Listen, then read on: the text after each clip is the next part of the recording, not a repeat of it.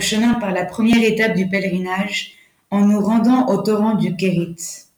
Je vous invite à accompagner la lecture qui se trouve au premier livre des rois, chapitre 17, versets 1 à 7.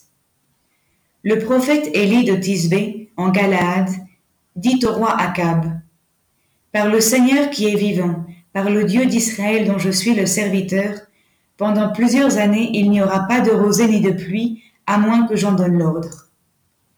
La parole du Seigneur lui fut adressée. Va-t'en, dirige-toi vers l'est, et cache-toi près du torrent de Kérit qui se jette dans le Jourdain. Tu boiras au torrent, et j'ordonne au corbeau de t'apporter ta nourriture.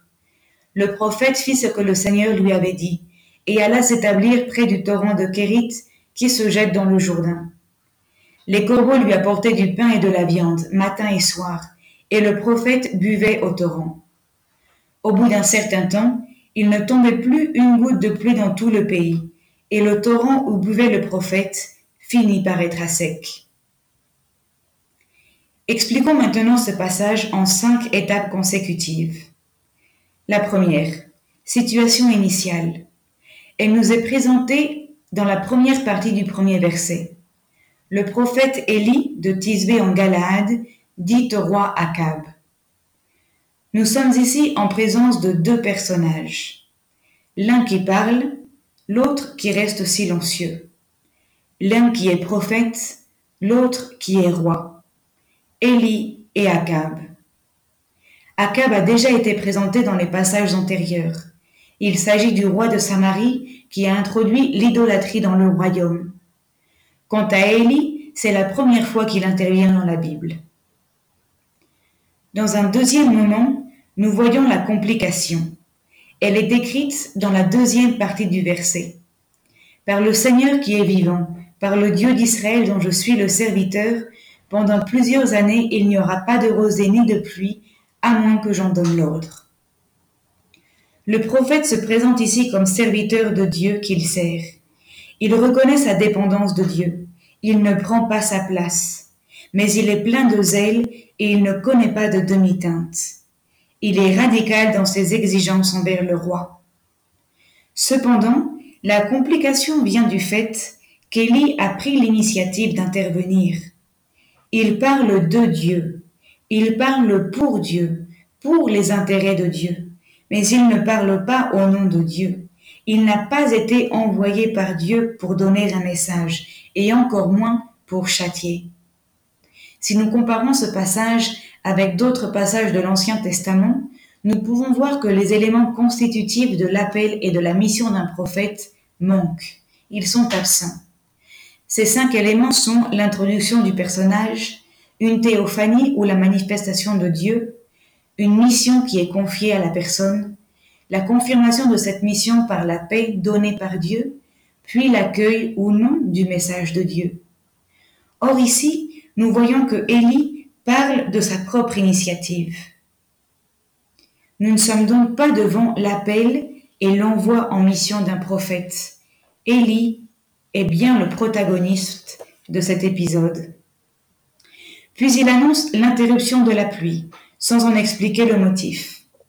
Celui-ci, cependant, se comprend à la lumière des passages antérieurs.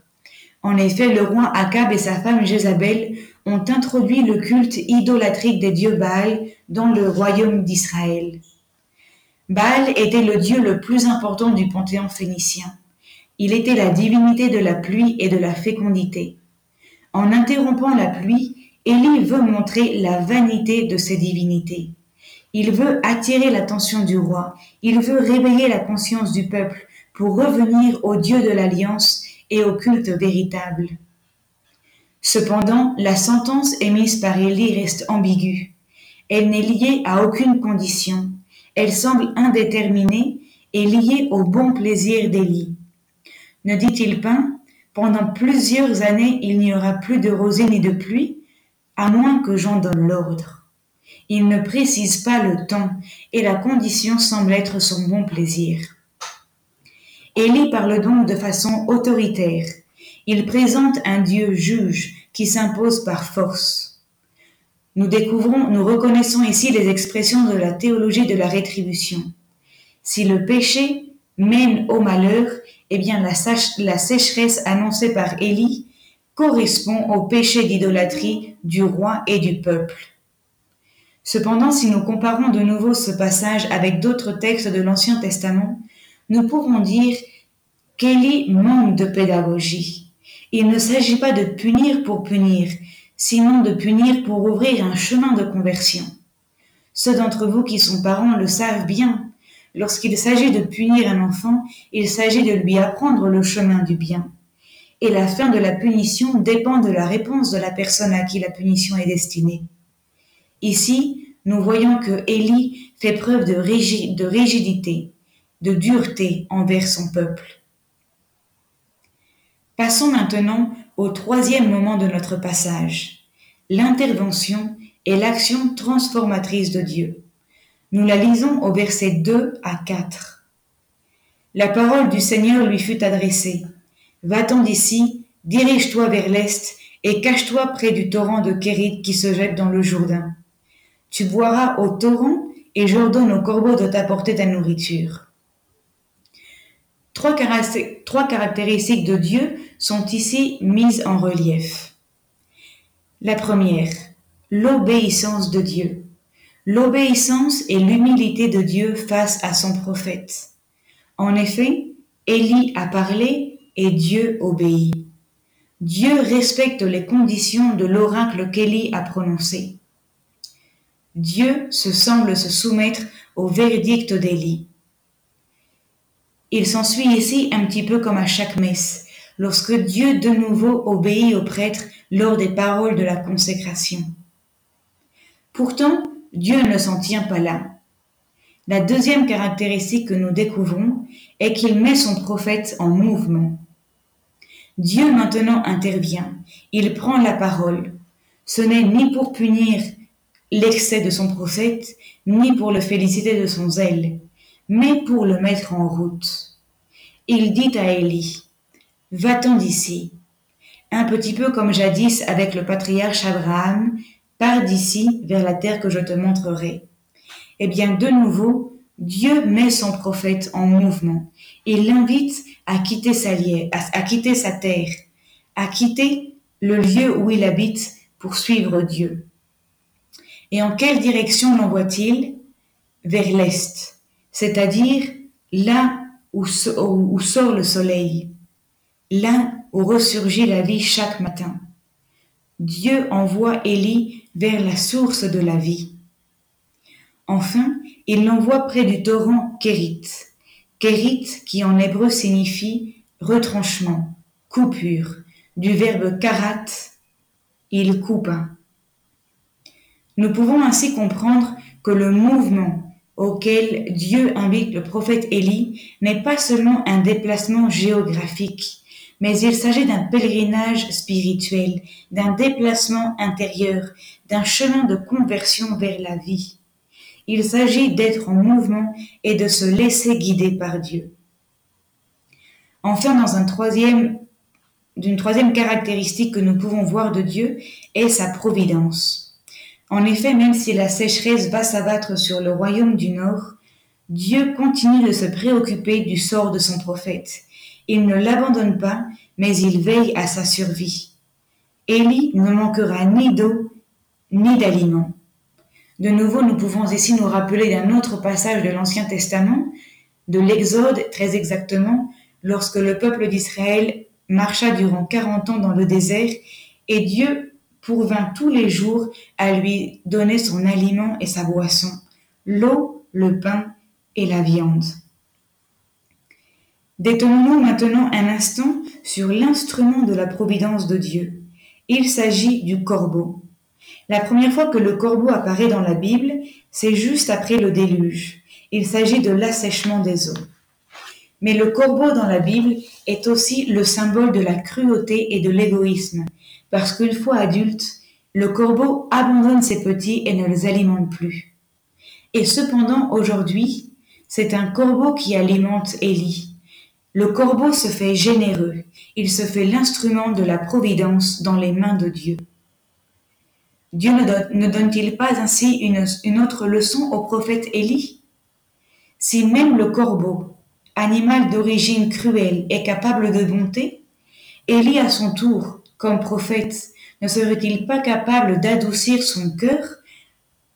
Un homme ne vaut-il pas plus qu'un corbeau? Est-ce que Dieu ne cherche pas la conversion du pécheur plutôt que sa mort?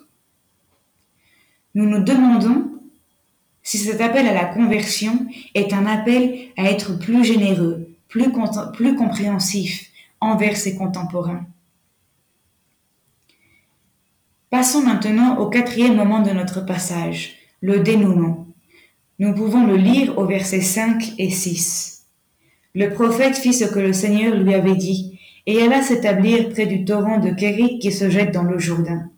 Les corbeaux lui apportaient du pain et de la viande matin et soir, et le prophète buvait au torrent. Nous voyons simplement ici comme à l'obéissance de Dieu répond maintenant l'obéissance inconditionnelle du prophète et l'obéissance inconditionnelle des corbeaux. Nous le verrons à plusieurs reprises durant le cycle d'Élie. Mais si bien Abraham est notre Père dans la foi, Élie brillera toujours par son obéissance. Même s'il brille aussi par son zèle et parfois par l'excès de ses paroles, Élie obéira toujours au doigt et à l'œil aux moindres paroles de Dieu. Il ne lui oppose aucune résistance. Il suffit que Dieu parle pour que le prophète s'exécute et obéisse. Élie fait une confiance absolue et aveugle envers Dieu. Dieu l'envoie au torrent du Kérit, Élie s'y rend. De même, les corbeaux remplissent aussi leur fonction en alimentant constamment le prophète Élie. Dernier moment de notre épisode, la situation finale au verset 7. Au bout d'un certain temps, il ne tombait plus une goutte de pluie dans tout le pays, et le torrent où bouvait le prophète finit par être à sec. Dans ce dernier verset, nous avons en même temps une situation finale qui nous permet de constater la réalisation de l'oracle du prophète. La sécheresse s'abattit bel et bien sur la terre d'Israël, et en même temps, nous avons un rebondissement pour l'épisode suivant. Avant de passer à cet épisode, j'aimerais proposer quelques clés de lecture pour des applications pour notre propre vie. Nous venons de faire la lecture détenue du passage de l'Écriture sainte qui correspondrait au premier passage de la Lectio Divina. Maintenant, nous pourrions nous poser quelques questions un petit peu comme partie de cette méditation, la méditation. Et en particulier, j'aimerais me détenir sur le déplacement auquel Dieu invite son prophète. Vers quel déplacement aujourd'hui suis-je appelé? Peut-être vers un déplacement en arrière, un déplacement vers le passé, un, un dépassement à revenir vers mes racines, vers la source, vers l'inspiration, vers une expérience fondante de Dieu. Je peux aussi être appelé à un autre déplacement, en avant, en sortant de ma zone de confort, en confrontant ma façon actuelle de vivre avec ce à quoi Dieu m'appelle. De quelle façon puis-je être fidèle de façon créative à la mission que Dieu me confie? Enfin, Dieu peut aussi m'appeler à un déplacement à l'intérieur, à l'intérieur de moi-même, en découvrant mes façons de penser, mes façons de juger, mes façons d'être, qui peut-être ont besoin d'un changement. Est-ce que je me sens aussi disponible que le prophète Élie à me déplacer, ou bien en arrière, ou bien en avant, ou bien à l'intérieur de moi-même? Est-ce que j'accepte de me laisser déplacer par Dieu, en dehors de ma zone de confort, en dehors de ce que je pense être le correct? Eh bien, demandons cette grâce à Dieu de la docilité. Le zèle et l'amour à sa volonté sont une chose, mais rappelons-nous que la sainteté commence par l'absolue disponibilité à la volonté de Dieu dans l'absolu détachement de nous-mêmes. C'est ce que le prophète Élie nous apprend aujourd'hui à travers ce détachement qui le rend capable de se déplacer à la suite de Dieu.